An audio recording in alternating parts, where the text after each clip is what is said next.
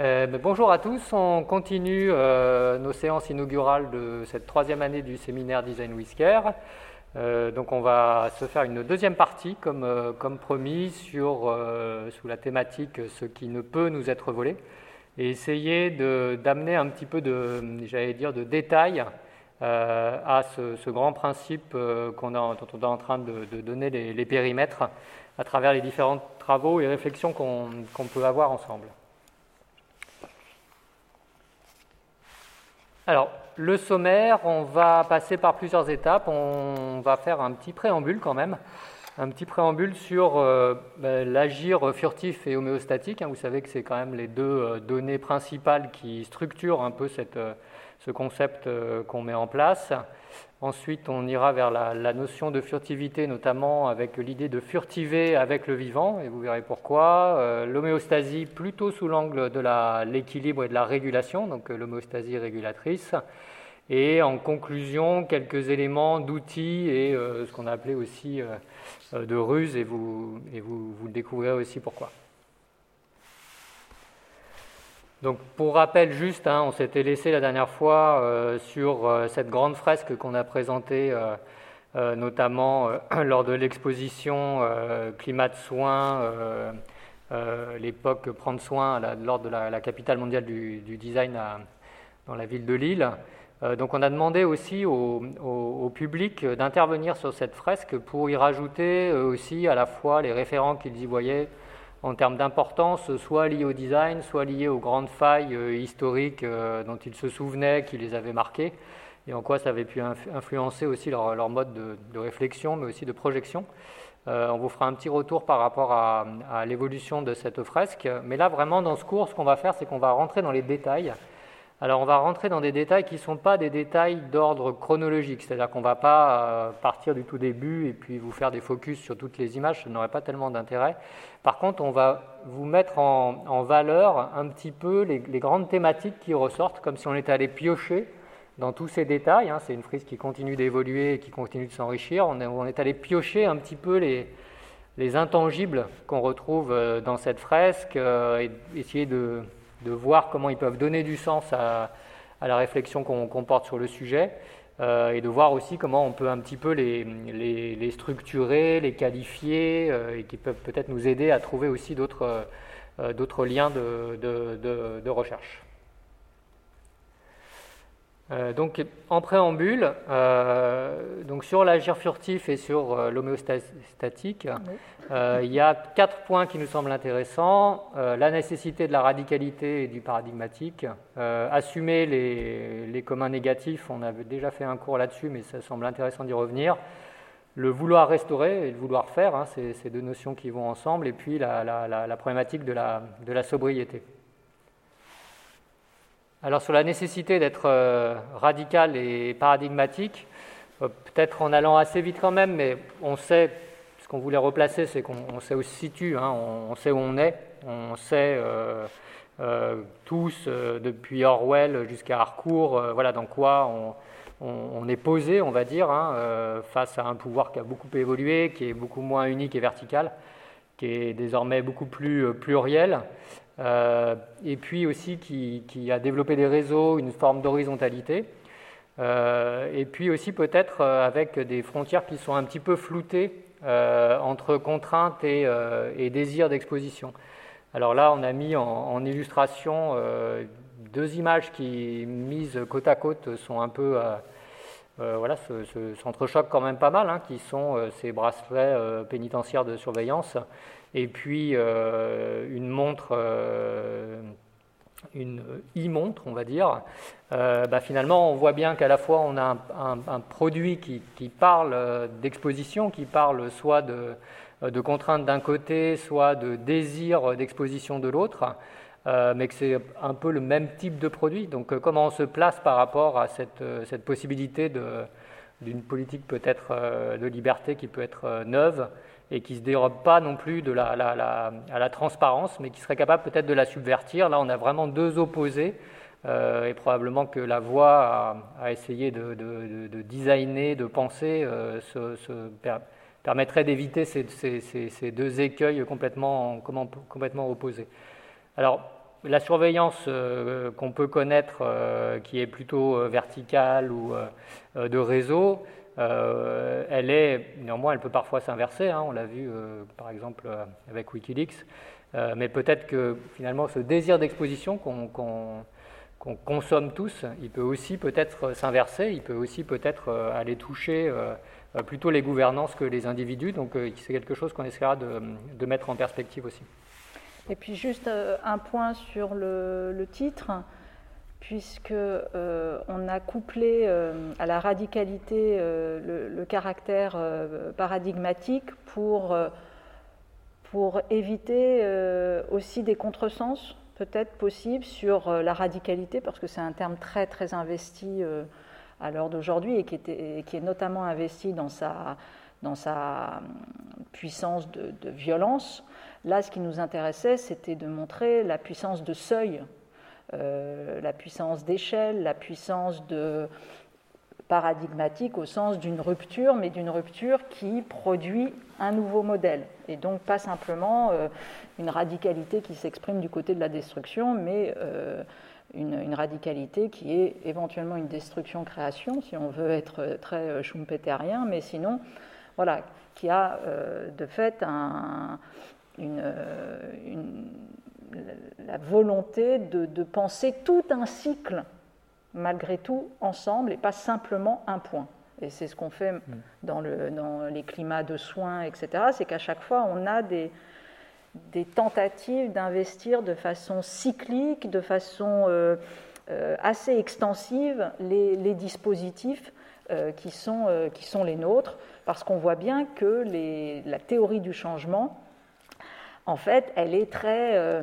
elle est bien évidemment pas linéaire, euh, elle, prend, elle est rhizomique, euh, elle est interstitielle et qu'on ne sait pas nécessairement en amont où ça va se porter, mais on sait aussi qu'il y a euh, soudainement un, voilà, un, effet comme ça, une atteinte du paradigme qui peut se faire par différents types d'actions, et c'est ce qu'on essaye de, de, modéliser, certes de façon très qualitative, mais malgré tout de, euh, qu'il est, possible de partager ensuite.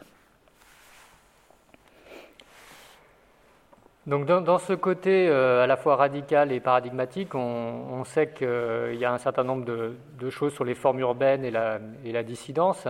Alors peut-être euh, dans un premier temps sur les, aspects plus d'approche du design ou de l'architecture, on peut citer le, projet de, Arthur von Balen, qui est, un, projet euh, qui a eu lieu pendant euh, euh, des grèves à Barcelone en, 2012, hein, la grève générale, et qui était un moyen de lancer une autre forme de pavé, avec ces gros pavés gonflables qu'on voyait dans la rue, et qui avançait à la fois avec les manifestants et contre les, forces de l'ordre.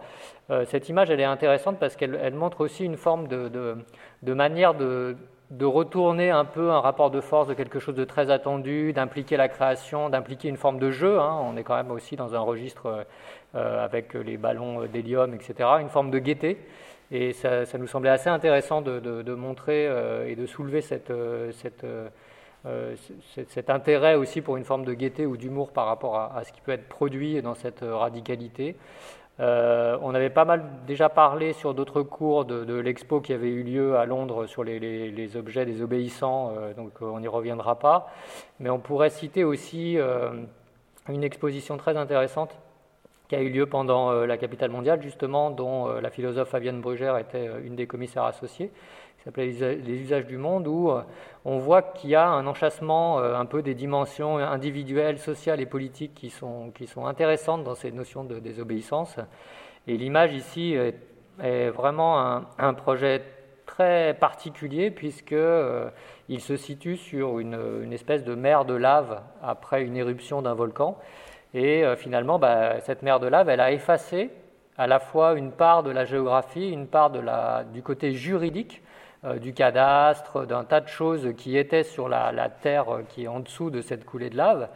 Et du coup, un certain nombre de, personnes sont venues s'y installer avec une forme de liberté totalement nouvelle par rapport à ce qui était possible sur ce territoire juste avant, avec des structures qui sont des petites maisons sur pilotis presque posées, avec des formes très différentes, etc. Et c'est intéressant de voir comment finalement bah, une un, événement climatique peut rebattre totalement euh, la façon d'agir ou de se poser sur un territoire, euh, à la fois en termes de conception, en termes de création, en termes juridiques, euh, sur beaucoup de, plans différents, avec une forme de désobéissance justement intéressante dans ce contexte. Oui, non, le, pareil pour le. Je vais aller plus sur le, le, titre qui un peu fait une synthèse et qui montre bien, encore une fois, la difficulté euh, pour nous de, saisir ces nouvelles formes de régulation, d'influence, de, dynamique de transformation, euh, puisque ça part de, euh, effectivement, à la fois le très très local, le périurbain, jusque effectivement de la tradition très classique euh, euh, des mouvements sociaux internationalistes. Et on voit aujourd'hui que malgré tout, il y a des, dispositifs qui attrapent euh, les deux. Et, et, bien sûr en se mêlant par ailleurs à euh, la création d'objets particuliers, d'images. Euh, on sait à quel point d'ailleurs les, images s'inscrivent dans une euh, stratégie, malgré tout, une stratégie de communication, stratégie de mobilisation, stratégie de, de retournement euh, d'une situation, éventuellement pour aller vers de la déstigmatisation pour certains, etc. Donc c'est voilà, ça peut apparaître dans un premier temps euh, superfétatoire, euh, anecdotique, et en fait quelque chose se joue de paradigmatique, d'un seuil, si on comprend tout le circuit, encore une fois, qui est derrière.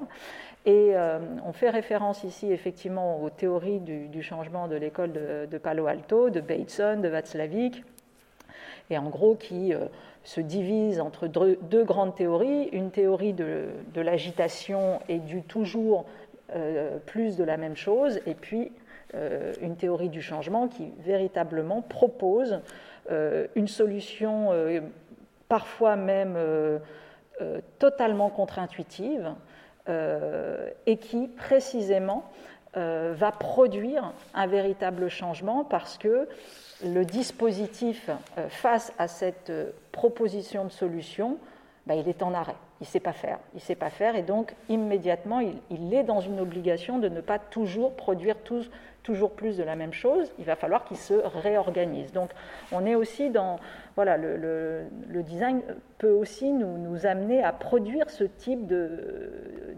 solutions qui produisent ce qu'on peut appeler éventuellement des, des apax, hein, des, voilà, des, émergences un peu différentes. Euh, ce qui est aussi sûr, c'est que euh, bah, cette, euh, cette, nécessité de, radicalité ou de paradigmatique, elle s'inscrit aussi dans, le, côté inutilisable d'un tas de choses qui sont produites. Hein, euh, les choses ne deviennent visibles que lorsqu'elles deviennent inutilisables. Et, ça, il y a eu pas mal à la fois d'objets liés au design, de, publications sur ce domaine-là, peut-être lancés en premier, en premier lieu par, par Papanek. Hein, avec son livre sur, qui expliquait pourquoi et comment les, choses ne fonctionnaient pas. Euh, avec cette citation euh, qui, retrouve aussi la subversion et l'humour dont on a parlé dans, les, projets précédents, hein, persuader des gens d'acheter des choses dont ils n'ont pas besoin avec de l'argent qu'ils n'ont pas pour impressionner des voisins qui s'en fichent.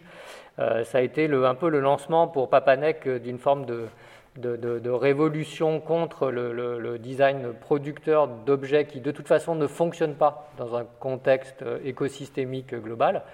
Nicolas Nova, qui a été intervenu sur la première année du, séminaire, euh, a écrit beaucoup à ce sujet, notamment sur les flops, euh, notamment sur euh, les futurs, etc., pour, montrer en quoi aussi c'était une panne des imaginaires, hein, ce côté qui ne fonctionne plus, et jusqu'à l'ouverture du, musée des échecs qui finalement raconte aussi comment bah, le développement technologique, qui est souvent raconté avec une forme d'héroïsme, individuel, bah, il ignore souvent de mettre en avant aussi toutes les ombres des projets avortés, des flops, des erreurs, des dysfonctionnements, des désaveux éthiques et des catastrophes. Et je trouve que cette idée d'ombre des, des, objets ou des productions du design euh, qui ne sont pas montrés, euh, je pense que c'est quelque chose qui est assez, intéressant parce que c'est vrai sur des, projets totalement avortés, mais c'est aussi vrai sur beaucoup de projets qui peuvent être euh, moyens ou dont on se satisfait qu'il ait euh, certaines ombres et dont on regarde, essayer de ne pas trop regarder ou mettre la lumière sur, ces ombres-là. Alors, sur l'activisme, euh, il, y a quand même deux choses qui nous semblaient aussi vraiment intéressantes. Alors, une qui est très proche du, design, qui est l'additivisme, qui est un terme qui a été, conçu notamment pour en en mêlant euh, l'activisme et euh, bah, tout ce qui est 3D euh, additionnel, hein, toute la, conception 3D additionnelle. Et notamment, il y a un très beau livre, un très beau livre qui a été, qui a été produit par une Iranienne et un Anglais, Alayari et Rourke, qui est en fait une espèce de, de, de, de recueil de projets et d'appels à projets qui sont là pour révéler les contradictions de notre temps à travers des projets liés à la 3D. Euh, alors c'est assez intéressant parce que finalement, euh, euh, d'une part, les auteurs revendiquent que, les transformations les plus profondes émergent de gestes qui sont très infinitésimaux et de réalisations qui peuvent être beaucoup plus collégiales, et notamment le, principe de la 3D est fait aussi pour ce partage-là. Et autre chose qui, nous touche forcément beaucoup, c'est de voir comment on peut changer le monde sans avoir à se changer soi-même. Euh, ça, c'est vraiment quelque chose qui est, très poussé dans cette, euh, dans cette approche euh, un peu coup de poing des, deux auteurs et qui permet vraiment de montrer par des projets qui sont extrêmement différents mais qui tous passent par la production d'objets en, en, 3D, comment être un peu à la fois manifeste, être à la fois, radical, être à la fois conceptuel, mais pour dire des choses sur ce qui est ressenti de la société. Puis toujours sur cette idée de l'activisme, on y reviendra à travers la, théorie du donut qu'a qu porté euh, Raworth, mais euh, euh, c'est une citation qui est intéressante aussi là-dessus et qui, dit en creux, bah, effectivement, on a besoin d'être activiste, hein, où qu'on soit, pour changer les choses face à nos auditeurs, face à des étudiants, face à, un entrepreneur dans une entreprise, etc. Mais finalement, si on n'est pas activiste, on peut être aussi taxé d'inactiviste, ce qui n'est pour elle pas justifiable. Euh, et finalement, on se demande s'il y a euh, un, entre-deux, peut-être demain, entre cette perception euh, d'activiste ou alors inactiviste, et comment on peut aussi faire de la diplomatie par rapport à ça et dans ce contexte. Alors sur les communs, toujours, là quand on passe à, ce qu'il faut assumer, hein, parce qu'on a une grande partie de ce qui est qu'il faut assumer pleinement. Euh, ce qu'on a appelé les communs négatifs, hein, qui est un terme qui a été euh, en premier euh, utilisé par un, théoricien et un militant japonais qui, vit aux États-Unis, qui s'appelle Sabu Kosho, qui a beaucoup travaillé notamment sur ce commun négatif qui est Fukushima. Et finalement, il, va décrire la façon dont tout un process se met en place autour de ce hotspot qui est Fukushima. Euh, donc euh, la catastrophe arrive. Euh, dans un premier temps, bah, toute la population s'organise. Donc il faut partir, il faut laisser des choses, récupérer certaines. Enfin, tout, s'organise de façon assez, assez, assez rapide. Mais finalement, lui, ce qu'il dit, c'est que la vraie catastrophe, elle arrive après. C'est-à-dire que la vraie catastrophe, c'est l'émergence du dysfonctionnement de la gestion de l'État sur cette catastrophe, et qui est une catastrophe beaucoup plus globale, pour le coup, qui va toucher une population encore plus grande. Euh, suite à ça, ben, on s'aperçoit de toutes les pollutions invisibles, des mutations invisibles de la vie quotidienne. Hein. et quand il parle de ça, il ne parle pas que des pollutions environnementales, hein, mais il parle aussi, bien sûr, euh, de toute la, le, dramatique social qui, arrive avec la catastrophe, de tous les, renoncements euh, politiques ou individuels, etc. Et puis après, l'étape d'après, c'est que médiatiquement, finalement, il y a une forme de quelque chose qui arrive, qui est de dire, bah, c'est bon, la catastrophe, elle est passée. Donc on enterre petit à petit euh, ce hotspot euh, par euh, ce côté médiatique. voilà, ça rentre dans l'histoire, donc c'est passé, ça n'existe plus. Et néanmoins, bah, sont acquis un certain nombre de choses comme l'apprentissage des déplacements volontaires, de nouvelles façons d'habiter, qui vont créer autour de cette catastrophe à la fois du déni, à la fois des communs négatifs à assumer, mais à la fois aussi des nouveaux modes d'apprentissage, des nouveaux modes de savoir-faire, des nouveaux modes d'organisation. Et finalement, ça, voilà, ces communs euh, sont à assumer aussi parce qu'ils ont euh, des vertus créatrices, organisatrices qui sont, euh, qui sont intéressantes. Et, je, vous, je, vous, invite à voir ou revoir le, cours du séminaire avec Alexandre Monin, notamment sur ce sujet. Mais là, ça, Chaud permet de, de poser peut-être un petit peu plus la manière dont ça, ça, ça écrit une perspective lorsqu'on est face à, un hotspot de ce, tel que Fukushima. Euh, c'est sans doute un des points les plus importants euh, vraiment demain pour repenser les, les principes de, de, gouvernance mondiale, euh, de se dire voilà, le jeu dernièrement de, la gouvernance mondiale et de, et de, la géopolitique a été précisément de nier les communs négatifs et, de, et chacun jouant à produire un négatif et surtout à ne pas en faire du commun. Bon, et donc on voit que là, il y a véritablement un, renversement de main pour réorganiser différemment, euh, non seulement, bien sûr, la gouvernance mondiale, mais en interaction avec les États-nations euh, directement. Euh, et donc ça, c'est déjà un premier temps, c'est-à-dire sortir de cette idée que la gouvernance mondiale, d'abord, ne peut, de façon un peu naïve, ne peut produire que des communs positifs. Bien sûr que non. Il y a des choix de société qui renvoient voilà, il y a des, tout l'enjeu, c'est de faire euh, moindre mal et, euh, et, commun négatif, mais donc déjà sortir du déni, assumer euh, ces, communs négatifs et les vivre vraiment de façon commune, donc avec des, principes qui sont régulateurs pour l'ensemble des, parties prenantes. Et puis dans un deuxième temps, c'est vrai, sur le côté de, tiens, générativité du vulnérable, générativité du commun négatif, au sens de, bah, ça nous oblige à réinventer, à poser des, euh, des solutions, euh, à poser de, l'innovation, parce que ce sont malgré tout des lieux d'hyper-contrainte. Donc toujours sur les communs, les communs négatifs, euh, bah, après il y a pas mal de, projets autour d'initiatives de, de, design hein, sur la façon de reconnaître, de rendre visible, de transformer.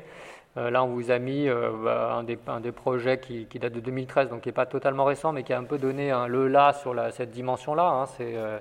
Euh, ce projet qui, consiste à récupérer des déchets plastiques pour en faire du, mobilier. mais on a aussi bah, tout le, travail qui peut être fait depuis pas mal de temps autour de cette thématique par Émile de Vicher, qui, était, est un designer qui, avait été exposé notamment dans, dans l'exposition qu'on avait fait sur les, euh, sur les inventeurs et les designers inventifs, bah, ici même, hein, au musée des, arts et métiers, et qui travaillent beaucoup sur ces petites manufactures qui, arrivent à articuler à la fois des, processus techniques, euh, du symbolique, de l'expérience sensible, du communautaire, euh, et de voir comment finalement ces, ces, micro-industries arrivent à recréer du collectif et à recréer dans le mode de production des formes collectives et solidaires différentes. Oui, et alors il y a. tu me laisses le. Ça c'est pour toi. la hiéro. Donc c'est pour moi la technophanie et la hiérophanie.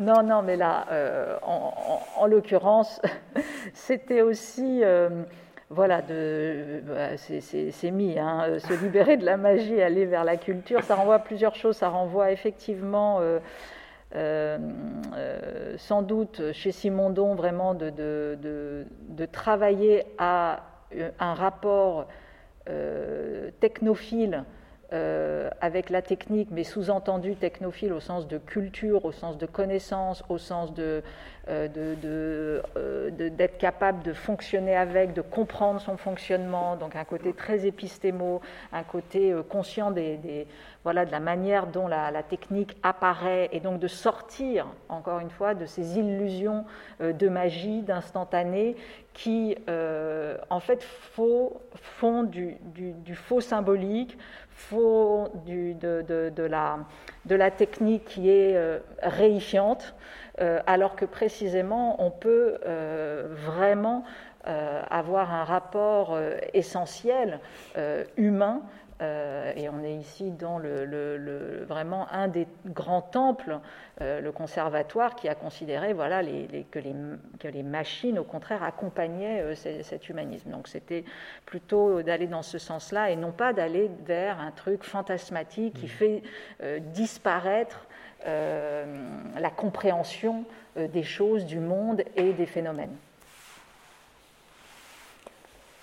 Euh, et pour euh, continuer sur ces, sur ces exemples-là, hein, euh, on peut citer notamment bah, le travail qui a été fait par Lee Delcourt dans, l'exposition Manufacture, avec deux points intéressants, c'est qu'on retrouve dans, ce, dans, cette exposition bah, beaucoup d'exemples hein, justement de collectifs ou de designers qui vont inventer des, formes euh, j'allais dire, de, micro-industries qui vont transformer soit des déchets, soit euh, euh, mettre en valeur des savoir-faire ou des communautés par le biais de ces petites industries de production.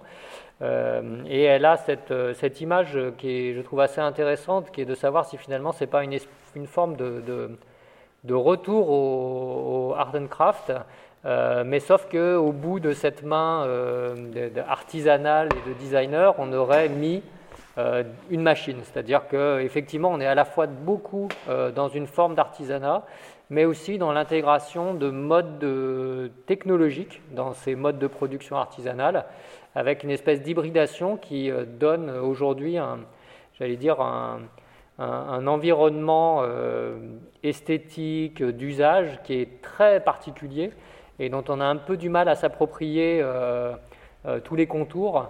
Euh, notamment en référence à tout ce qu'on a pu connaître d'une industrie de la production qui était capable de faire de la, réplicabilité, euh, du, zéro défaut, euh, du, du, sans main, mais qu'avec des machines. Enfin, il y a quelque chose de très intéressant là-dessus. et elle dit aussi que c'est une, manière souvent pour ces designers de, faire du beau avec, avec du lait, qui pourrait être une des formules qui, qui, continuerait d'aller sur la, la, liste des formules un peu choc qu'a produit le design depuis un siècle.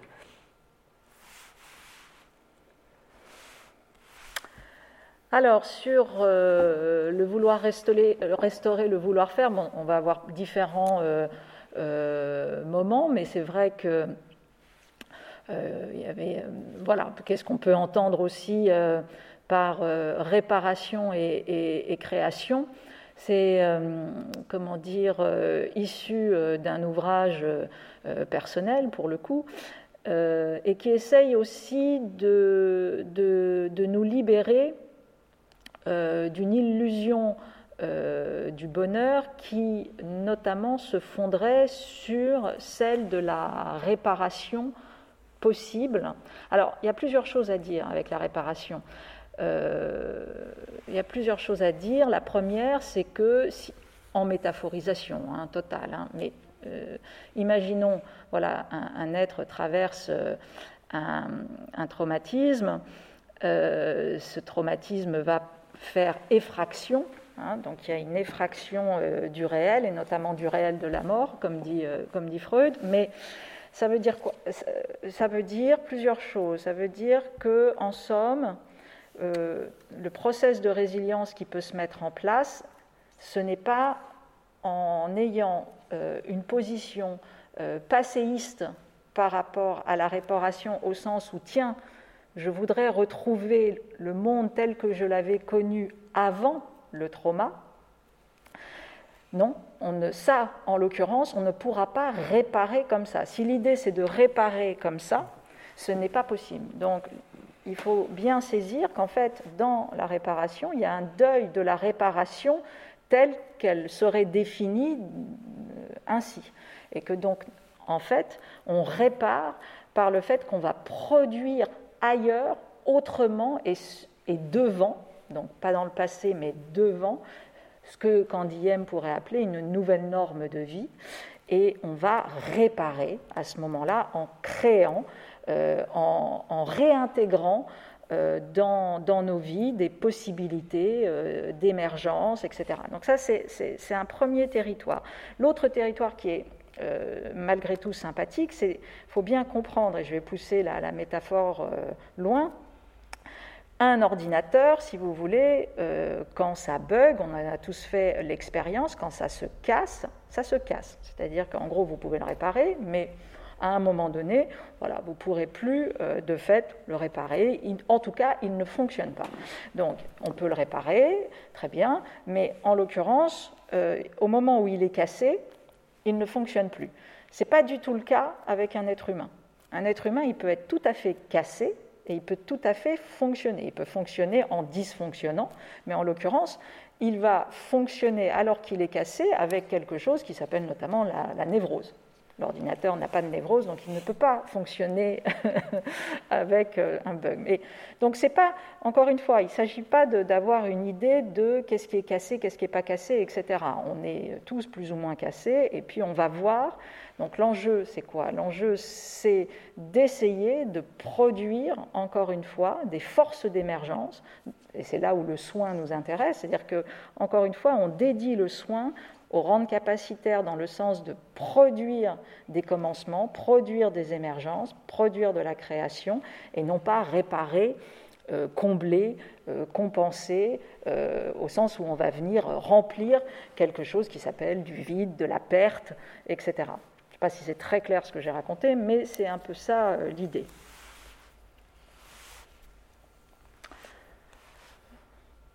Non, vas-y. Mmh. Donc, euh, dans, dans cette capacité hein, de, réparation et de, et de restauration, euh, bah, il y a un certain nombre de choses sur, notre chemin. Hein. On, peut, penser à l'éloge du carburateur, qui est un des livres qui avait quand même marqué cette, idée d'arriver à, faire et, penser. Hein. Une fois que le carter est fêlé, il, faut, il faut mettre les, mains dans le cambouis et qu'est-ce que ça amène aussi au, mode de pensée qu'on peut avoir? Euh, il y a aussi une attention qui peut être intéressante au déclin du, monde de l'outil euh, utilisable. Euh, et notamment bah, par l'arrivée d'un tas d'outils très spécifiques. si vous avez déjà essayé de démonter une, tablette ou un smartphone, on vous envoie toute une gamme de micro-tournevis, de petites ventouses, de scotch incroyables, de trucs machin, qui font que ce sont à la fois des outils qui paraissent extrêmement simples, hein, ça reste un tournevis, mais qui sont en fait tout à fait spéciaux, jamais réutilisables, il faut avoir un tour de main incroyable pour les utiliser.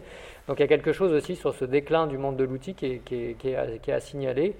Et euh, quand même, dans la partie positive, bah, c'est tout ce qui est, euh, par exemple, les initiatives comme le, Cradle to Cradle, hein, qui, est, un modèle industriel qui va vers une forme de, réflexion autour du, compostage, euh, qui pourrait s'adapter à tous les types d'objets produits, hein, donc avec deux opportunités et deux seules opportunités, qui seraient de dire bah, à la fin de l'usage du, produit, soit euh, euh, le, produit est capable de retourner au sol sous la forme de, nutriments biologiques hein, non toxiques, donc il est totalement euh, biodégradable, soit c'est l'industrie qui est capable d'en assumer les nutriments techniques afin qu'ils soient recyclés à l'infini, en boucle, pour voir comment ça pourrait imiter l'équilibre des écosystèmes naturels. Donc c'est essayer de faire une, boucle qui est soit totalement fermée, soit ouverte, mais si elle est ouverte, elle n'est pas ouverte aux dépens des milieux naturels, mais, euh, euh, mais plutôt dans un, dans un mode de, régénérescence. Oui, et euh, c'est vrai que le, le, côté là sympathique aussi du, design, c'est de, de, nous permettre, je dirais, de, de, de faire avec l'existant. Euh, au sens où euh, voilà tout ce qui nous précède, que ce soit les objets, euh, soit les objets qui éventuellement ont été oubliés parce que les métiers sont partis, etc., mais qui sont bien là et qui ont une, une puissance avec laquelle on peut fonctionner et on peut retravailler avec, soit des objets qui sont éventuellement comme ça des communs négatifs, on l'a vu tout à l'heure, et que qu'on considère comme du rebut, des déchets, alors que précisément, on peut faire quelque chose aussi avec cet existant, euh, soit euh, des objets qui sont obsolètes et qui donc eux-mêmes ont été créés avec euh, ce phénomène de destruction programmée, alors qu'on ne devrait pas faire ça, mais qui produisent également des déchets de façon très très artificielle, il n'empêche que ce réel-là, cet existant-là, euh, on peut l'attraper, on peut en faire quelque chose, euh, c'est ça aussi. Et, on peut euh, le, réinscrire dans un temps qui, est un temps qui nous emmène vers aussi le, déploiement, le, futur. Donc toujours sur le, faire, le savoir-faire, le penser-faire. Bah, on avait déjà parlé lors d'un séminaire de, ce catalogue là, de Stewart Brand. c'est un, peu le premier catalogue du do-it-yourself où il incitait notamment les gens à ne surtout pas appeler les entreprises dont il proposait les semi-produits euh, et à surtout pas les appeler pour les déranger. C'est-à-dire que si jamais euh, on les appelait, c'était vraiment qu'on avait besoin absolument de, ce, de, cette pièce supplémentaire et en aucun cas pour euh, créer de la consommation et faire vivre créer un surplus de consommation. C'est assez intéressant dans l'histoire aussi personnelle hein, de, de, Brand, c'est qu'il avait beaucoup milité auparavant auprès de la NASA, notamment pour arriver à obtenir une image de la, Terre euh, vue, euh, de, la Lune, euh, et ainsi pouvoir faire reconnaître concrètement le, destin commun de cette planète, sa vulnérabilité, donner une image, d'ailleurs c'est ce qu'il a repris sur la couverture de son catalogue, hein, mais donner une image à la vulnérabilité du, globe sur, lequel, sur lequel on habite. Et puis bah, Enzo Mari, on avait déjà parlé de, ses projets, hein, on peut lui rendre hommage ici, lui qui est décédé ces dernières, semaines, euh, qui était très, marqué aussi euh, ben, par les, courants marxistes italiens, euh, notamment à, cette époque-là, et qui s'est demandé ben, comment chacun pouvait fabriquer un minimum d'outils avec un, minimum de, mobilier, avec un minimum d'outils. et ben, c'est très important d'entendre ça, retrouver un peu de pouvoir sur sa vie domestique et de dignité au quotidien. Donc on sent euh, une manière aussi d'intuition euh, qui semble relier tout ça euh, à, l'idée de prendre soin, à l'idée de, de soin aux, individus. Toujours dans la même rubrique, alors on a déjà parlé de, Thomas Lomé, donc on peut peut-être passer aussi bah, sur Ingold, hein, qui est quand même aussi une manière qu'on avait euh, un peu décrite et, sur laquelle on avait mis une focale sur le, tout premier cours, euh, et qui reprend sens euh, à ce moment-là de notre démarche, notamment pour cette idée d'arriver à, voir comment les choses peuvent croître en soi, de quelle manière elles deviennent une partie de ce que l'on est, comment il y a une un espèce de mélange, et on y reviendra, sur ce qui est fait, ce qui est pensé, ce qui est produit avec le geste ou avec l'idée, et de trouver finalement à, voir comment attraper euh, cet ensemble sans avoir à en faire des boîtes euh, qui ne seraient pas forcément euh, liées les, unes aux autres. Alors pour parler de ça, on, invitera en début d'année prochaine Arthur Lockman, qui viendra, je crois, en février et qui est à la fois philosophe et charpentier. Hein. il partage son temps entre ces deux activités. Et justement, il, parle très bien de la manière dont son métier de charpentier va enrichir euh, sa façon de, penser euh, par cette manière de faire euh, en compagnonnage.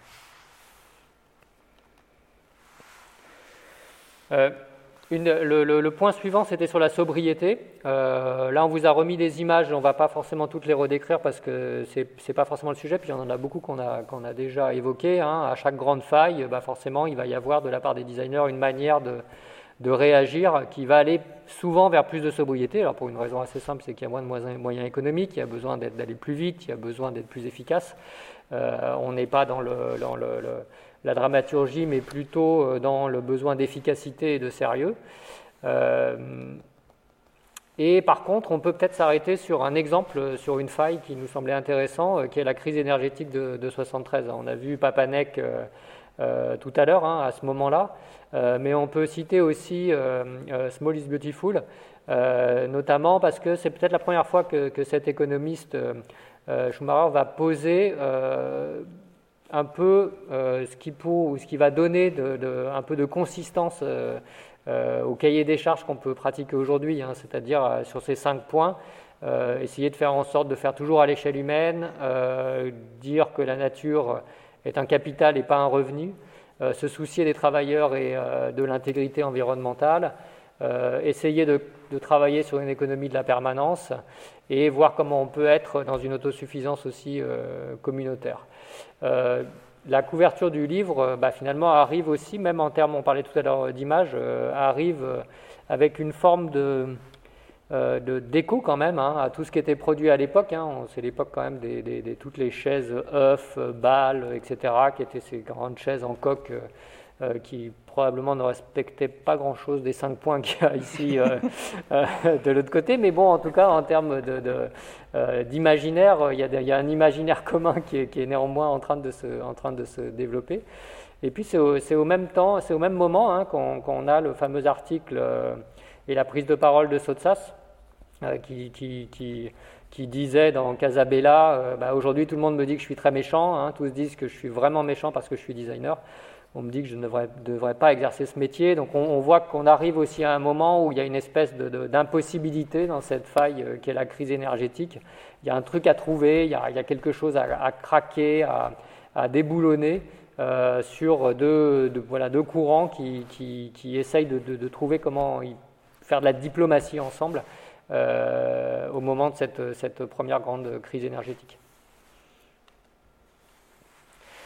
Et puis cette sobriété, bah, elle est souvent aussi synonyme bah, d'une forme de, de, quête de quelque chose qui nous manque. Alors ça, c'est notamment venu de ce projet de, Marcus Kaiser, un Solar Center, qui est une imprimante 3D qu'il a, qu'il a montée de façon très simple et est allé dans le désert pour aller fondre du sable euh, sous l'impulsion du, soleil. Il fait fondre euh, avec sa machine du sable et ça lui permet de créer, je ne dirais pas que ce sont des objets, mais enfin en tout cas des sortes de formes euh, de type un peu archétypal, des vases, etc.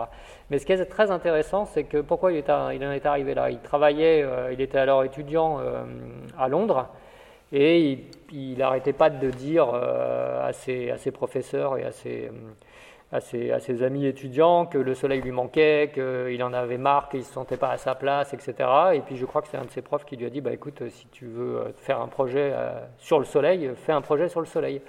Et du coup, c'est devenu une forme de voyage initiatique. Il a pris ses clics et ses claques, il a construit ce, cette idée. Il est allé là où il n'y a quasiment que du soleil et du sable. Il est allé en plein désert. Et voilà cette, cette, espèce de lien entre euh, l'idée de, la de la production, de l'objet, et finalement un parcours initiatique qui prend presque tout le dessus sur le, projet lui-même, euh, nous semble vraiment intéressant entre, entre, dans cette idée de ce, de ce qui nous manque. Et dans un registre peut-être plus pragmatique, hein, on peut citer Navi Raju avec euh, tout le travail qu'il fait depuis très longtemps sur Innovation Jugarde redevenons ingénieux. Et souvent, ce qui est souvent très étonnant dans la façon dont il présente les choses, c'est euh, bien sûr tous les, modèles, les techniques pour arriver à faire euh, plus avec moins, etc. Mais il y a toujours une valorisation de l'intelligence personnelle, de la, notion d'une forme de plaisir à faire avec euh, ce qui est donné, qui peut être plus modeste, qui paraît toujours plus emballant, plus, avenant que de faire avec une abondance totale à la fois de process, etc. Il y a une vraie notion de plaisir là-dedans qui est, remarquable. Oui, puis il y a une vraie notion de, pas de tragique, mais enfin on part de, situations qui sont des situations pas simples, des situations de, vulnérabilité, de grande précarité, et on, non pas on retourne, mais on fait avec et on emmène totalement euh, ailleurs.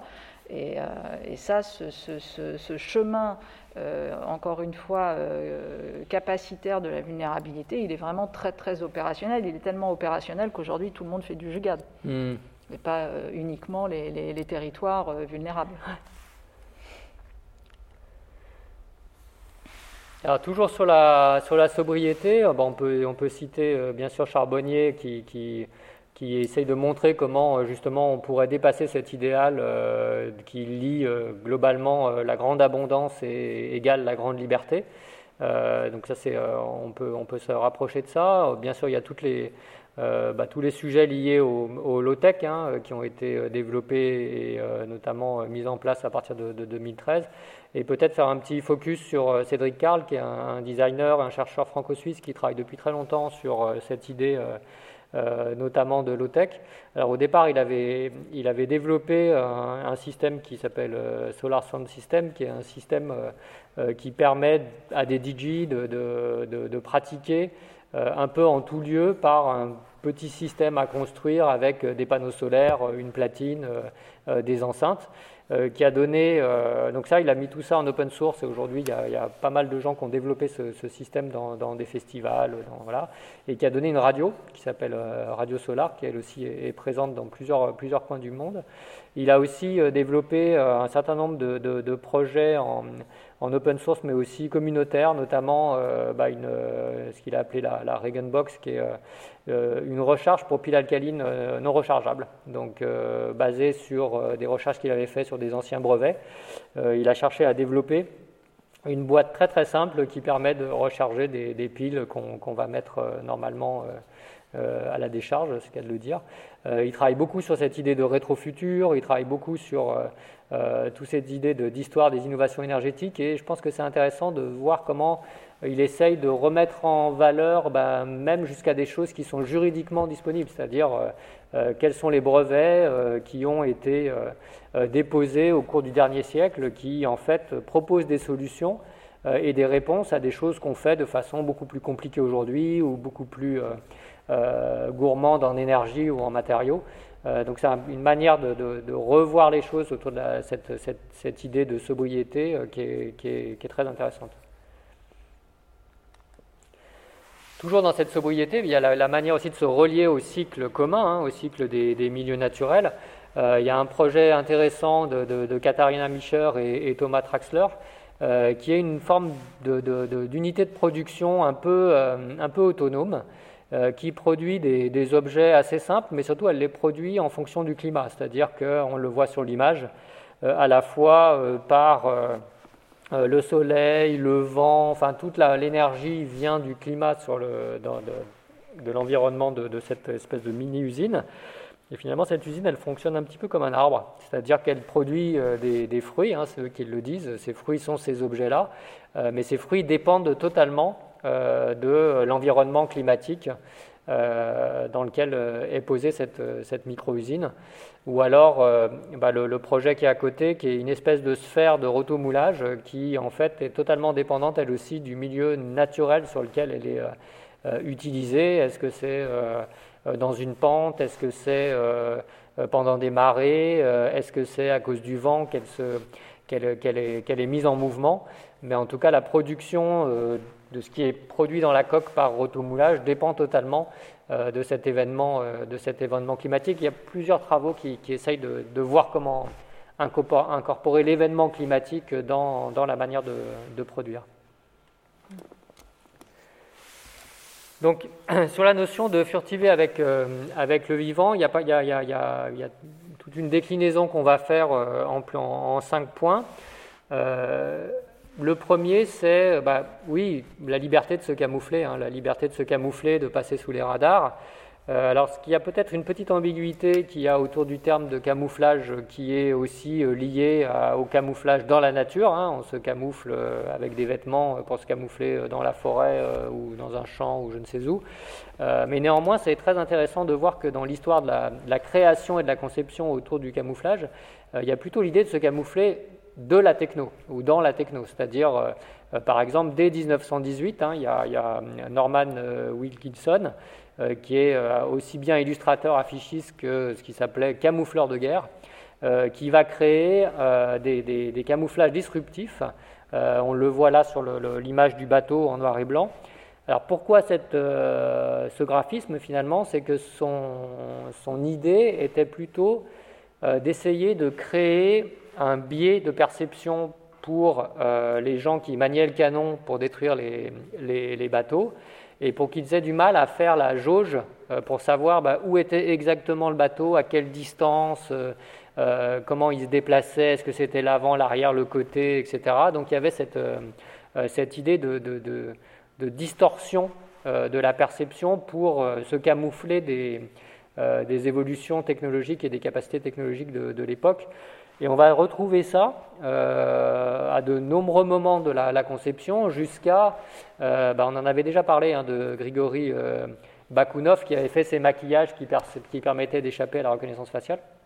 Alors, depuis qu'on en a parlé, il a arrêté son travail notamment en, disant qu'il avait peur que ça soit réutilisé pour des mauvaises causes, notamment éventuellement pour lui des terroristes qui pouvaient, qui pouvaient s'approprier ce travail pour passer eux aussi sous les radars.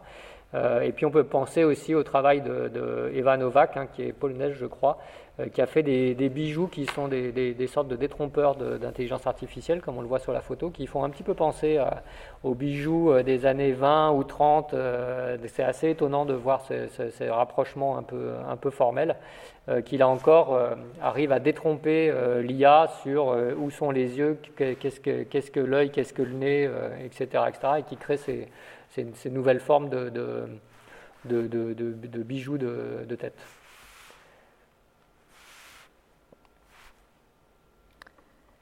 Euh, oui, alors bah, c'est euh, comment dire, tout est, tout est, bien, euh, tout est bien dit ici. la furtivité, effectivement, ce qu'on voulait poser dans cette furtivité, c'est une manière malgré tout de demeurer donc c'est important, c'est-à-dire d'avoir la possibilité d'avoir un accès à un territoire, d'avoir un accès à un, espace-temps. Euh, pourquoi? Ben Parce que sans cet accès à un territoire ni à un espace-temps, c'est impossible de, produire, c'est impossible de concevoir, c'est impossible d'expérimenter. Euh, mais en revanche, furtivité dans le sens où on ne, voilà, il n'y a pas d'appropriation à proprement parler, il n'y a un régime de propriété à, repenser. Euh, donc voilà, donc il y a des tentatives aujourd'hui très clairement de, de penser euh, euh, c'est inappropriable, c'est common, c'est bien public. Euh, on a de plus en plus des usages temporaires des espaces publics, des, usines qui attendent d'être réhabilitées, des hôpitaux qui attendent d'être réhabilités. Donc on voit très bien que la furtivité, voilà, c'est pas une fuite, c'est pas du tout ça l'enjeu, c'est pas fuir, c'est produire autrement c'est exister euh, autrement. Euh, et, dans cet autrement, il y a une volonté de, éthique, il y a une volonté d'être en lien avec le vivant euh, différent. Donc il y a une dynamique, il y a la conscience d'une dynamique écosystémique importante. Il y a la question du temps, pour ça qu'on a mis également Rosa, alors là sur un texte qui est rendre le monde indisponible, donc de sortir de cette mise à disposition de tout. Mais euh, Rosa, il est également intéressant sur la question de la décélération, on avait tout à l'heure résonance, mm. sur la question de comment on récupère la possibilité de faire expérience et comment on récupère la possibilité que cette expérience, on l'a dit en entrée de jeu, soit un seuil, soit paradigmatique et nous enseigne à tous en partage euh, une autre manière de faire, un autre usage du monde, etc. Donc ça, ce sont, voilà, ce sont des auteurs euh, qui, euh, qui peuvent nous aider à, penser, entre guillemets, à conceptualiser plus justement la, notion de, furtivité. Alors sur, la, sur la, ce lien avec, avec ce vivant, hein, cette furtivité qui, chemine avec le vivant, euh, bah, dans toute la, j'allais dire l'histoire du design, on, va passer un petit peu d'une forme d'approche autour du biomimétisme, hein, qui était un lien assez direct avec, euh, avec le vivant, à une idée plutôt qui serait sur le, euh, mélange. on a longuement parlé déjà du, Crystal Palace, hein, mais cette inspiration avec les nénuphars de Paxton, elle est, vraiment un des, un des débuts euh, de cette idée du, biomimétisme. Euh, mais il y a aussi toute l'idée euh, qui va arriver beaucoup plus tard, qui est une idée plutôt de, voir comment, plutôt que d'être en imitation de la nature, on va faire de ce milieu naturel, de, ces, de ce vivant, des espèces compagnes, des espèces compagnes qui vont... avec qui on va, on va compagner justement sur cette idée d'un monde commun, avec qui on va euh, mettre en place une notion à la fois de responsabilité mais aussi de redevabilité, avec du coup un, lien avec ce milieu vivant qui, est complètement différent, qui n'est pas du tout un, lien de mimétisme, mais qui est plutôt un, lien de compagnonnage, euh, qu'on retrouvera aussi beaucoup avec Kotia sur euh, les, les, plantes, la métaphysique du mélange, hein. un instinct, un désir, une force qui me pousse à m'identifier à, autre chose. Euh, là encore, pour revenir sur euh, le, lien avec, euh, j'allais dire, une expérience personnelle dont il parle volontiers, mais que je trouve très intéressante dans, ce travail-là, c'est aussi ce lien avec ce, jumeau hein, qui, est décédé. et depuis, il raconte comment à chaque fois il va chercher en l'autre vivant euh, quel est le jumeau qui est en cet autre vivant? Et cet autre vivant, ce n'est pas forcément euh, euh, un humain, ça peut être une plante, ça peut être toute autre chose, mais il a, développé cette espèce de curiosité insatiable de, l'autre avec qui je suis lié, qui, porte beaucoup son travail et que, je trouve vraiment, vraiment intéressant. Et le design, bien sûr, a aussi une capacité à, à, créer ces hybridations. Hein. Euh, on a, euh, bah, par exemple, en 2010, un travail qui, avait été fait euh, sur la, notion de, une, question de, soins, hein, puisque c'était sur une, technologie sur les organes artificiels. Et, cette designer, Véronica Ranner, s'était posé la question de voir si on pouvait faire en sorte que ce soit des cocons à soie qui viennent imprimer en 3D euh, des organes artificiels, en se disant bah, est-ce qu'est-ce que ça dirait aux patients, qu'est-ce que ça dirait aux soignants si finalement l'intégration en soi d'un corps a priori étranger était l'intégration de quelque chose produit par du vivant et non pas de quelque chose produit par du synthétique ou euh, quelque chose de plus industriel. Donc c'est vraiment la question qu'elle a posée. Ou euh, la gaculture qui a été aussi créé à cette, euh, cette même époque, et une forme de, j'allais dire presque de, symbiose euh, avec euh, notamment des plantes, pour voir si finalement on pourrait arriver à devenir des créatures photosynthétiques, peut-être plus proches de la façon dont fonctionnent soit des algues, soit des plantes, et de ce qu'ils ont appelé des, des plantimals. Euh, donc c'est vraiment une recherche qui est, là encore sur cette idée de, lien, de mélange euh, absolu, de, furtivité dans de nouvelles furtivités dans ce, milieu vivant euh, qui serait recréé par, ces, ces, processus. Oui, alors juste pour le, le, le, biophilia, ça renvoie directement aussi, comment dire, au concept de biophilie qu'on trouve chez Kellert euh, et puis chez, d'autres, mais qui, encore une fois, c'est pas que. Euh, c'est là où, euh, en philosophie, on, dirait un peu les choses différemment. C'est-à-dire, c'est pas simplement la, la capacité de s'hybrider comme si nous étions deux corps différents, mais c'est en biophilie le fait de comprendre que non, l'humain accède à sa véritable définition s'il se lit, s'il comprend son lien avec le vivant et, qui n'est pas dans le sens d'une hybridation, mais qui est dans le sens d'un continuum. Et, euh, que c'est dans le sens de ce continuum avec le vivant que l'on va tout simplement prendre la, la, pleine conscience de ce qu'est euh, un humain. On voit bien que dans tous ces projets d'hybridation, hein, il y a toujours bah, une autre il y a presque, j'allais dire presque systématiquement ou obligatoirement une notion de soin qui est au centre, euh, puisque finalement, dans tous les projets qu'on a pu euh, trouver, ben, euh, le moteur de la recherche qui était faite, qu'il soit direct sur l'usage ou indirect, il allait être, ben, par exemple, d'essayer de voir comment on pouvait mieux détecter les maladies dans le projet de Susanna Suarez euh, qui est un projet avec des bulles en verre dans lequel il y a des, abeilles euh, qui vont être sensibles aux odeurs d'un certain nombre de maladies comme le, cancer. Euh, pareil sur le travail de, David Benke sur ces jardins acoustiques, ces espèces d'écosystèmes de divertissement qui explorent notre relation à la fois culturelle et esthétique à la nature. Pareil quand on parle de la reconstruction des coraux sur des objets. Euh, dans le projet de, David Hénon. Euh, enfin, à chaque fois, il y a cette idée que finalement, euh, cette, collaboration avec d'autres espèces, c'est forcément quelque chose qui est lié aussi à une, forme d'attention, de, soin, et que c'est presque, presque systématique dans les, dans les projets qu'on peut trouver. Alors, pour continuer peut-être plutôt sous, l'angle du globe et du climat, hein, comme, comme, comme, espace commun.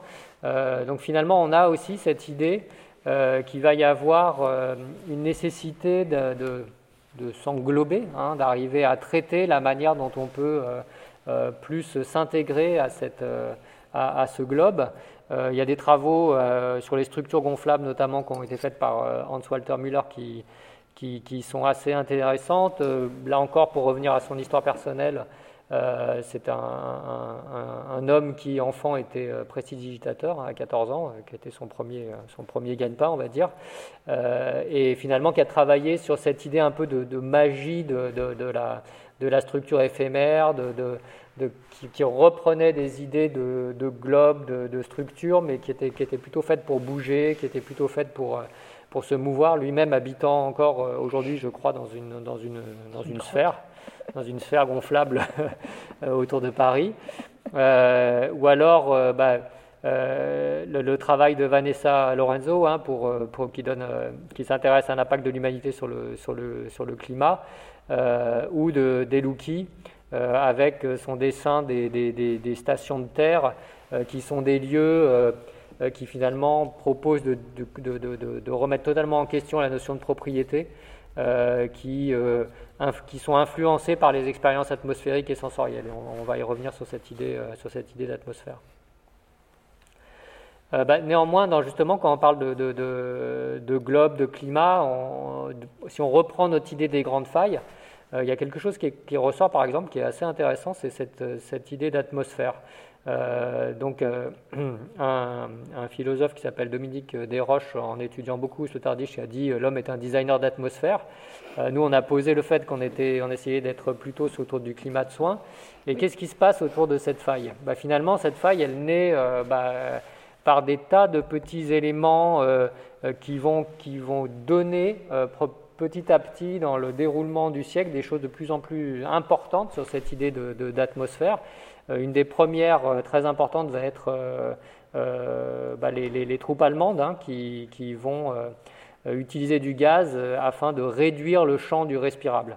On voit sur cette image hein, qui, illustre cela, bah, on voit quand même une forme de proximité avec ce qui, ce qui nous lie aujourd'hui esthétiquement, mais c'est très étonnant de voir comment finalement cette atmosphère, cette réduction du champ, va bah, se propager dans ce siècle à travers euh, euh, le ziplombé, à travers le champignon atomique, à travers euh, l'air conditionné, à travers le gaz sarin, à travers jusqu'à des programmes des États-Unis aujourd'hui qui en 2025 ont décidé qu'ils seraient capables de contrôler les, conditions climatiques en temps de guerre, guerre c'est-à-dire vraiment de, contrôler totalement le, climat.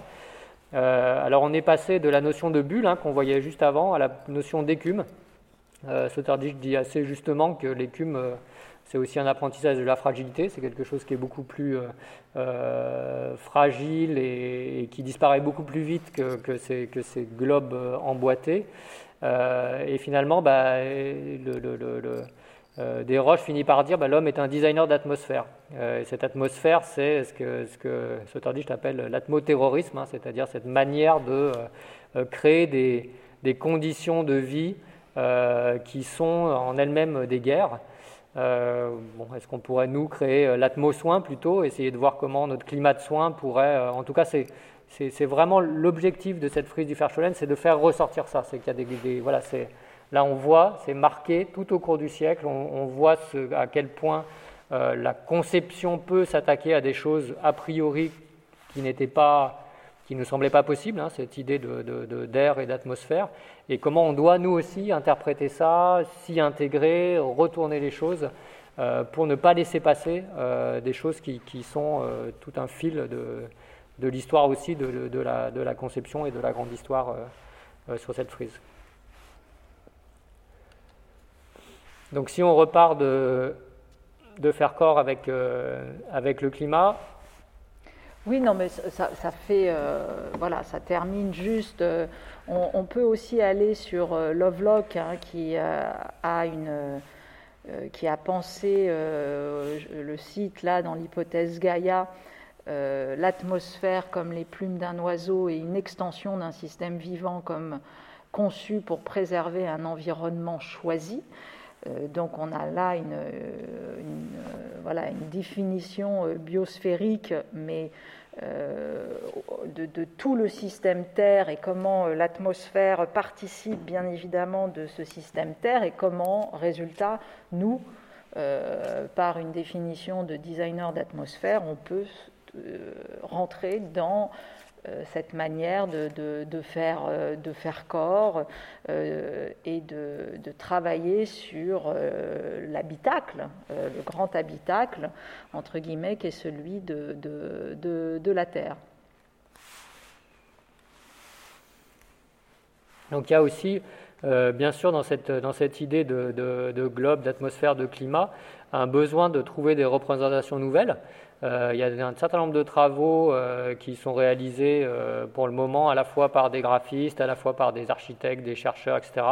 on voulait citer celui-là hein, qui, s'appelle Terraforma, qui est, un, travail très intéressant, qui essaye de voir comment cette Terraforma, cette représentation de, euh, quelle est la terre inconnue qu'on doit découvrir euh, aujourd'hui, hein, en, j'allais dire, en, réaction à la terra incognita du, Nouveau Monde, euh, et qu'ils ont développé à travers des formes schématiques, graphiques, autour de sept chapitres différents. C'est bah, finalement la représentation par les profondeurs, la représentation par les mouvements, la représentation par les, points de vie, la représentation par les périphéries, par les poux, par les creux, et par les disparitions et les ruines. Donc c'est aussi faire ressortir à travers ces, travaux de, cartographie euh, justement ce qui nous est encore inconnu, bien qu'on arrive à qu'on commence à bien le, cerner, mais lui donner aussi une, cartographie, une représentation, une manière de s'y déplacer et de s'y mouvoir, de le, de le présenter. Et alors sur le sujet de l'homéostasie, après la, furtivité, c'est vraiment l'angle de la régulation qui nous, intéresse, hein, sur cette idée d'homéostasie, c'est-à-dire d'équilibre aussi, euh, qui va être de plusieurs, euh, de plusieurs points. Euh, oui, bon, bah, ça, on l'a vu, revu pendant les, les, cours. Hein. on est véritablement les, les enfants de à la fois Lucas Adorno jusqu'à Axel Honnête, euh, et voilà, c'est-à-dire le, le, grand procès de la réification euh, dans son sens euh, négatif.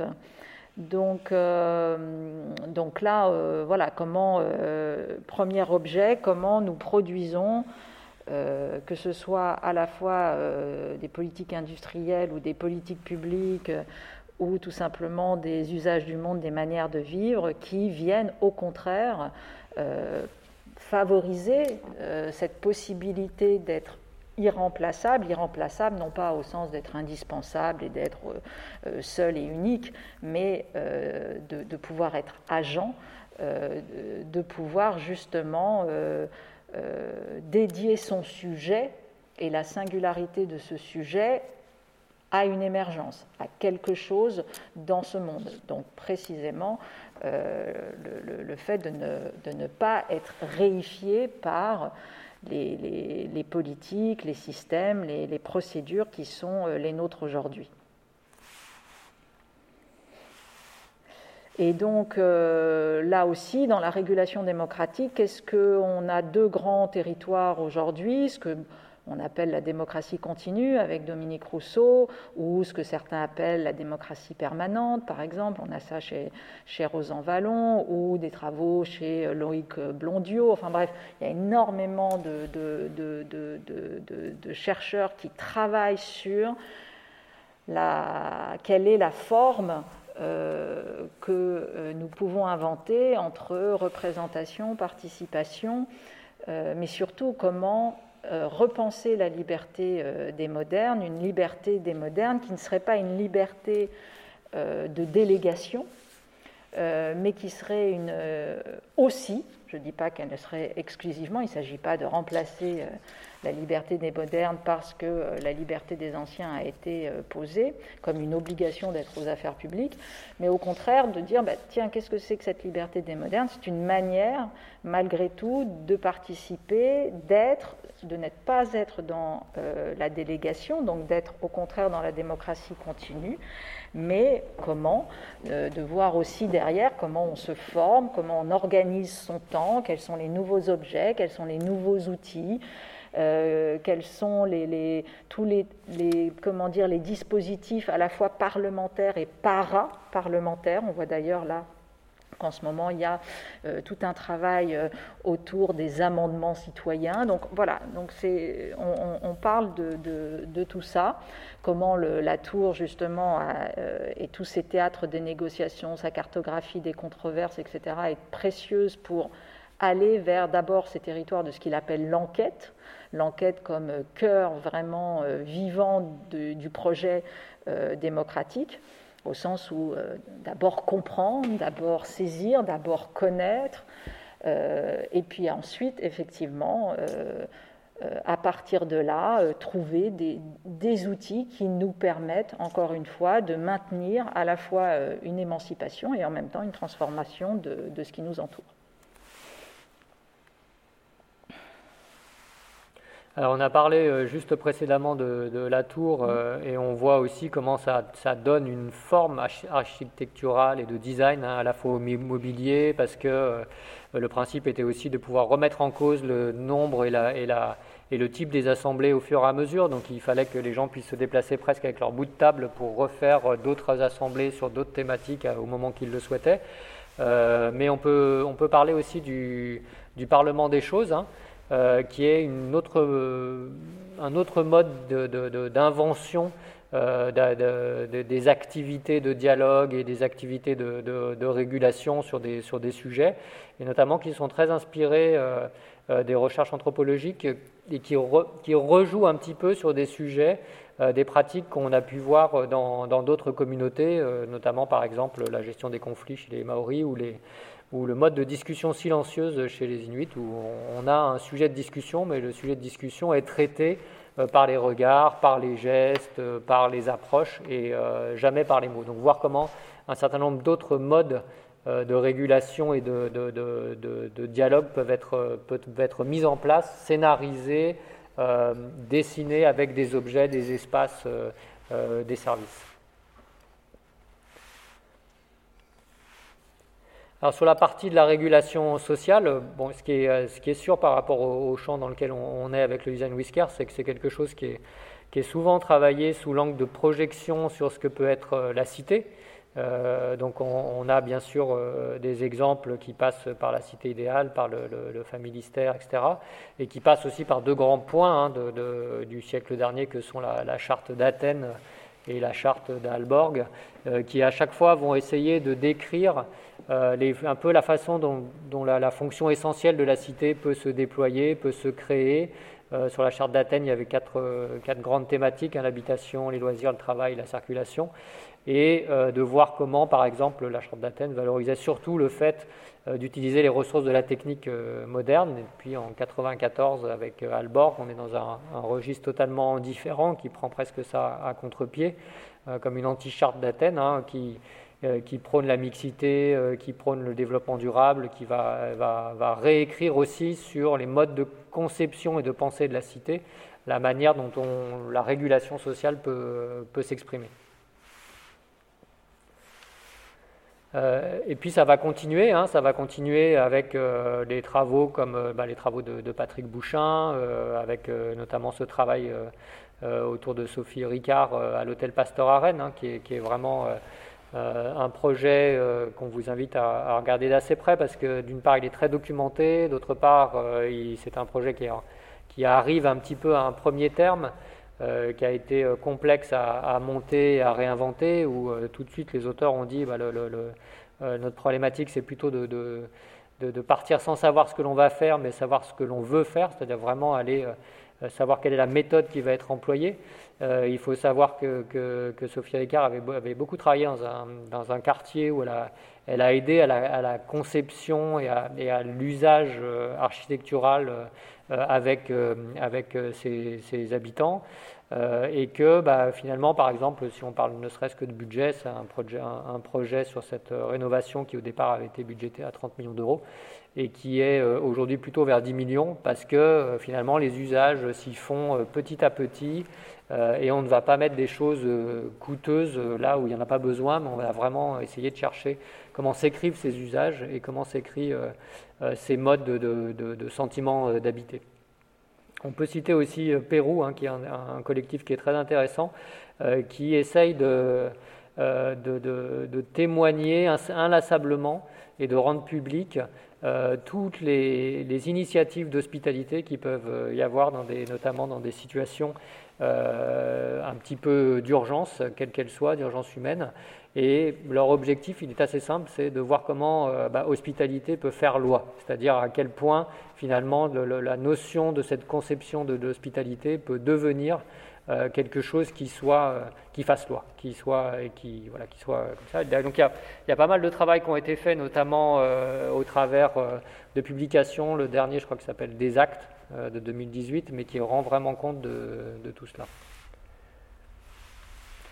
Et le dernier point sur la régulation, c'est plutôt la régulation industrielle. Alors, euh, la régulation industrielle, elle est encore avec notre ami Paxton, là, sur le, le, Crystal Palace, hein, peut-être une des premières fois où on va réguler euh, l'automatisation des gestes, hein, puisqu'on va aller, on va aller mettre des pièces en série qui vont être montées de façon systématique sur l'ensemble, sur l'ensemble d'un bâtiment.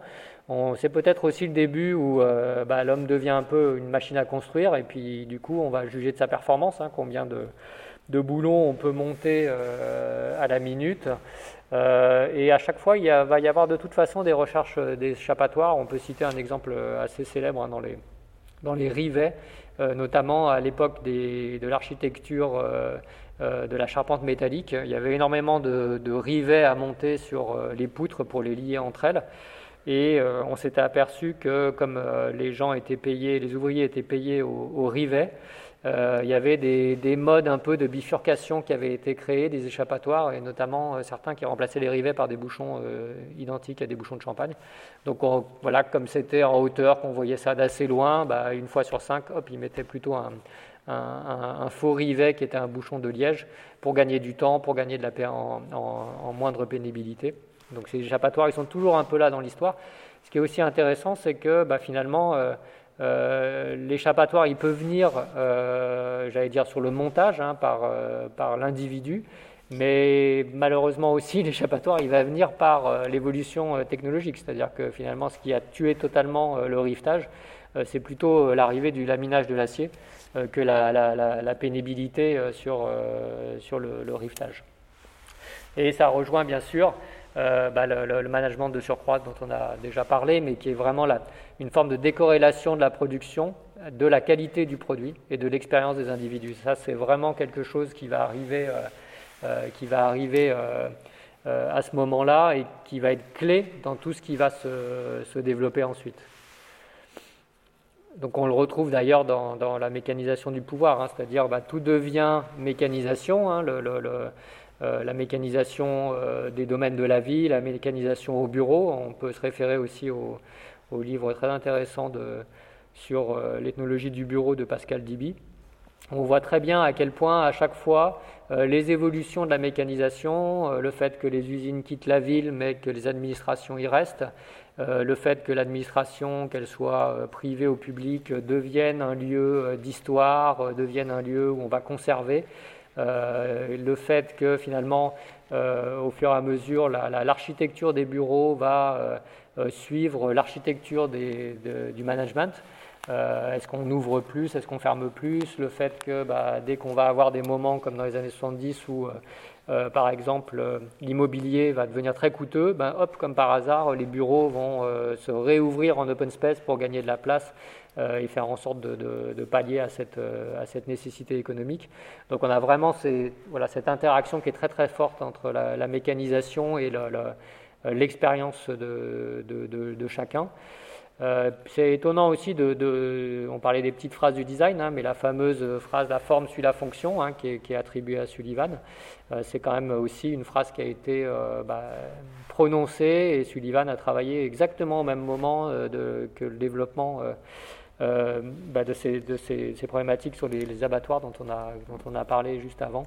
donc ça, voilà, ça, crée un espèce d'écho aussi un peu un peu étonnant à, ces grandes euh, postures euh, posées par ces, ces phrases euh, un peu clés du design.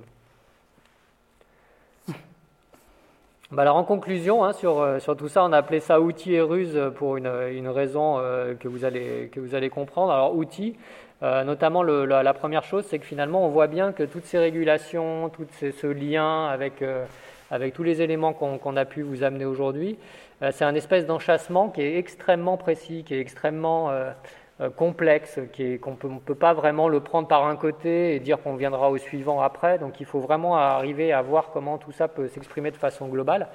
Alors pour ça, bah, c'est probablement un des, intérêts du design, c'est de voir comment on peut représenter tout d'un coup.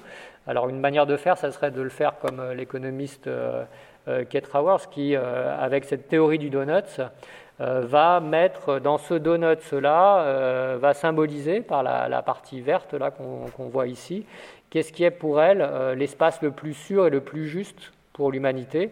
Donc il se situe en sandwich entre ce qu'elle appelle le plancher social, avec toutes les données de vulnérabilité qu'on connaît sur ces problématiques sociales, et le plafond environnemental qui est à l'extérieur, qui sont toutes les données des limites planétaires et qui permet finalement, dans tous les points d'un projet, de, voir si l'interaction qu'on a entre ce plancher et ce plafond euh, est juste, si on est dans un registre, dans le registre du juste, ou si on est en train de, crever ou de casser un de ces, deux éléments.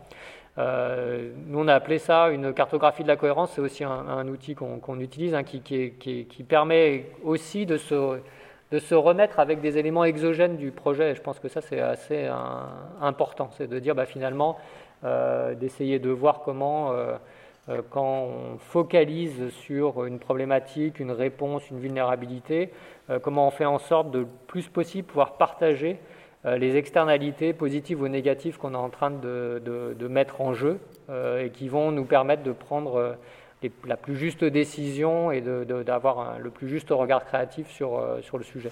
Donc il y, a plusieurs outils qui peuvent exister, mais qui sont, à notre avis, importants sur cette idée de, cette de l'enchassement. Euh, et puis, euh, voilà, il y a quand même cette idée aussi bah, d'aller un peu faire du braconnage culturel, hein, comme dit De Certeau, et, et, de trouver cette idée des, des ruses subtiles. Donc finalement, c'est aussi une valorisation de la fonction créative, des pratiques quotidiennes, euh, de voir comment euh, on peut trouver une manière de faire un peu rusée et pas forcément détectée par les autorités, que de voir comment finalement chacun dans un projet, euh, les usagers, les patients, etc., peuvent arriver à braconner leur propre espace culturel, hein, comme ils le racontent, de voir comment finalement on peut un peu échapper à la raison technicienne, se soustraire un peu à son silence, inventer un quotidien grâce euh, aux arts de faire, grâce à la, manière de faire sur le terrain, ce qui rejoint nos, proof of care, et de voir comment tout ça finalement va, va tisser euh, des formes de tactiques de résistance qui, sont, qui sont intéressantes. Alors là, il y a vraiment un lien par rapport à De Certeau, mais aussi par rapport à la proximité avec la micro-histoire, qui est un courant italien des années 70 qui va d'un coup regarder l'histoire par l'individu qui est un peu l'anonyme et qu'on retrouve bien sûr dans les pratiques du design euh, aujourd'hui. Et, je pense qu'il y a peut-être quelque chose à aller chercher aussi de ce côté-là, euh, sur cette, euh, cette, manière de, de, voir la, la, grande histoire des projets ou la grande histoire par cette, cette, cet anonymat, ces ruses, ces réinventions qui, arrivent, qui arrivent finalement un peu toujours. Voilà, là, ça c'est une de ces citations, un tour et travers, manière de faire, des coups, Astuces de chasseurs, mobilité, mise en récit et trouvailles de mots, mille pratiques inventives prouvent à qui sait les voir que la foule pratique l'écart dans l'usage des produits imposés, dans une liberté buissonnière par laquelle chacun tâche de vivre au mieux l'ordre social et la violence des choses. C'est vraiment qu'on a aussi proposé avec notre frise du Verstollen. Donc là, on vous a mis une image assez rapide de tout ce qui a été rajouté dans l'exposition par les visiteurs. Et bah, et voilà, la bonne nouvelle, c'est que bien sûr, ça nous amène euh, de la matière euh, à laquelle on n'avait pas forcément pensé, ça nous amène euh, des choses qui, sont des marqueurs pour d'autres, et c'est vraiment l'objet de, ce travail. Donc, soit des nouvelles failles historiques qui sont liées à des failles personnelles, hein, c'est souvent dans, le détail des, des, petits panneaux qui ont été rajoutés, on, peut voir ça. C'est assez remarquable de voir aussi l'importance des failles technologiques, hein, c'est-à-dire qu'il y a vraiment cette idée d'échec et de, euh, de fêlure par rapport à la technologie qui n'arrive pas à marquer euh, et marque aussi les gens dans leur, la manière d'écrire cette, euh, cette, frise. Et puis, quelque chose qui est peut-être conjoncturel dû à la faille dans laquelle on est actuellement, mais vraiment aussi un besoin de se projeter, d'arriver à imaginer un hors-faille qui est très très présent. On le voit avec toutes les, petites étiquettes qui dépassent de loin la fresque, mais qui sont toutes des étiquettes qui, sont, qui, racontent bah, euh, le, mieux d'après, quoi. La volonté d'inventer une sortie d'ornière, de, revivre avec ou de vivre avec euh, une forme de, légèreté retrouvée. Il y a beaucoup de propositions qui sont euh, assez intéressantes dans, ce sens-là. Voilà, ça sera le. On a la date, c'est le. c'est quand? Normalement, oui, c'est le 2 décembre, mais on attend encore la, confirmation, puis ça dépendra aussi des, contraintes, euh, des contraintes sanitaires, puisque ça peut, s'il se peut que ce soit comme celui-là, c'est-à-dire enregistré et proposé à une autre date euh, sur les réseaux habituels. Espérons que ce sera euh, en présentiel avec Fabienne Brugère, qui par ailleurs va venir et nous expliquer les usages du monde, aussi euh, l'exposition dont elle a été euh, co-commissaire euh, à Lille, justement. et donc, elle viendra, c'est un, pareil, c'est un territoire qu'elle connaît bien sur design, politique publique et tous ses travaux, bien évidemment, autour de, la prise en considération de, de, la vulnérabilité. Donc, ce sera le 2 décembre.